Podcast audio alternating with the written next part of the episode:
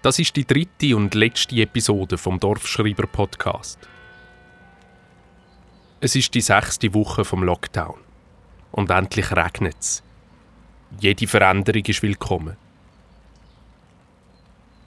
Das gesellschaftliche Leben beschränkt sich immer noch aufs flüchtige Nicken, nachdem er beim Posteneingang mit der Fertigsuppe eingespurt ist und einem per grosszügig den Vortritt gelassen hat, um einem nicht zu näher zu kommen. Mein Unterfangen, zur den öffentlichen Raum zu finden und zu dokumentieren, ist der Frühling empfindlich gestört worden. Eigentlich habe ich mit dem Wiedererwachen vom Geschnurr in den Gartenbeizen, mit dem unbeschwerten Flanieren an der Bachstrasse, mit dem Schutten auf der Schulhauswiese gerechnet. Das ist alles ausgefallen das Jahr. Das öffentliche Leben ist in Telefonleitungen, in Äther vom Radio, in WhatsApp-Gruppen oder in Bildschirm von der Videokonferenz hineingezwängt worden. Viel hat sich erstaunlich gut gehebt beim Ändern vom Aggregatzustand. Und die Solidarität unter den Menschen ist wirklich beeindruckend. Und während doch sonst immer gelästert wird, wie schlecht wir zueinander schauen, habe ich das eine heilsame Erfahrung gefunden. Sowieso, ich bin ja sonst nicht so verzichtsorientiert. Aber ich glaube wirklich daran, dass das Aussetzen vom öffentlichen Leben auch einen positiven Aspekt könnte haben. Wir alle reden ununterbrochen von all diesen Treffen, Umarmungen und Versammlungen, wo wir uns wieder ansehnen. Das zeigt den unendlich grossen Wert, den wir dem für uns beimessen. Umarmung? Systemrelevant. Schulhauslärm? Systemrelevant. Kaffeekränzli? Systemrelevant. Nachbarschaftstreff? Systemrelevant. Und so Verzichts- und Wertschätzungsübungen wie der Lockdown heißen ja bekanntlich Diät. Und manchmal überlege ich mir am einem verregneten Vormittag allein die wenn du jetzt so an einer bundesrätlich verordneten Low-Contact-Diät bist, so am Menschenfasten sozusagen, ist es dann, sobald die Diät fertig ist, auch so, wie nachdem ein paar Monate keinen Zucker gegessen hast? Dass alles fast unerträglich süß wirkt? Dass die vor lauter emotionaler Tröchne bei jeder Empfindung von dem Gegenüber fast straussen vor Empathie. Dass wir uns beim ersten Witz am Stammtisch fast verschlucken vor Lachen. Dass in einer kleinen Runde alle beim Erzählen derartig raussprudeln, dass es ein wildes Durcheinander gibt. Muss man echt Dosis zwischenmenschliche Kontakt stufenweise auffahren, um nicht von der sozialen Süße überwältigt zu werden? Vielleicht ist es ja tatsächlich nicht nur die Hygiene oder die Erkenntnis der Wissenschaft, die verlangt, dass wir uns nur in kleinen Schritten wieder annähern und versammeln. Vielleicht müssen wir uns auch in kleinen, aber freudvollen Schritten wieder gegen aussen orientieren. Langsam einen ersten Fuß auf den Platz stellen.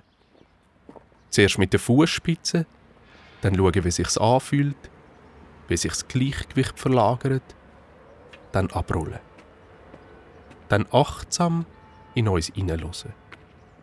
Dann den Blick und die Ohren öffnen, sich orientieren auf dem öffentlichen Platz.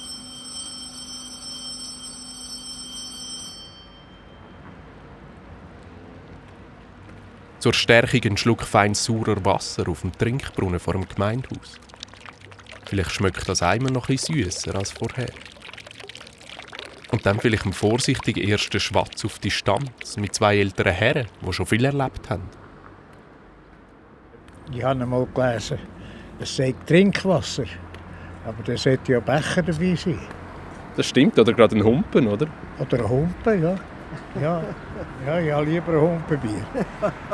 Nein, aber es fehlt ein Becher, nach meiner Meinung. Mit der Zeit vielleicht sogar einen verwegenen ersten Händedruck. Nach ein paar Monaten breitet vielleicht jemand seine Picknickdecke auf dem Gemeinplatz aus. Und jemand hat einen Kuchen mitgebracht. Eine brötelt Bratwürst. Und zwei stimmen das Lied an. Es wird angestoßen. Ein Grüppli zeigt das Boccia-Turnier an. Und plötzlich brustet einer etwas von einem Zukunftsraum. Zukunft. Raum. Noch leicht bedusselt von der Einkapselung im Privaten geht das zuerst unter im Gemurmel. Dann sinieren plötzlich die Ersten, dann die Nächsten. Und langsam verwacht auch wieder das Politisieren. Und es fühlt sich gut an. Zuerst noch ganz ausgeglichen und ausgewogen. Aber bald wird es lauter und bestimmter und kannst kaum blinzeln, sind schon in alter Frische wieder die einen extrem dafür und die anderen extrem dagegen. Als würde das Wohl der Gemeinschaft nur davon abhängen, wo genau die Grenze durchgeht.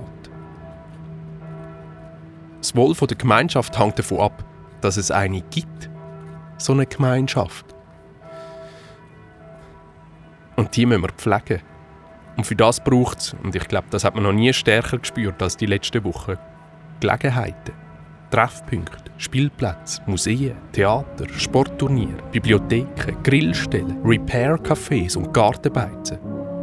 Alles das, was wir uns so sehnlichst wieder anwünschen.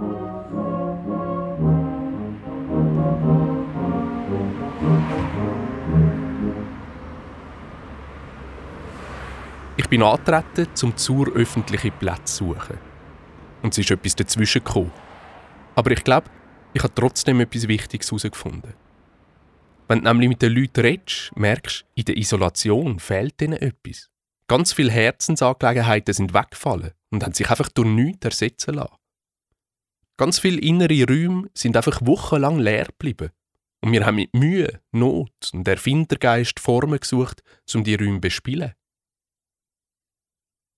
Neu ist es eher leer in dem öffentlichen Raum in mir drin. Aber ich trage ihn um. Aufrecht und stolz. Und er wird sich langsam, aber sicher auch wieder fühlen. Vielleicht auch schneller, als mir gut tut. Und dann muss ich auch wieder mal Zeit haben für mich. Mach die Türen zu meinem öffentlichen Raum zu und beschließe mich freiwillig ein bisschen Quarantäne ein.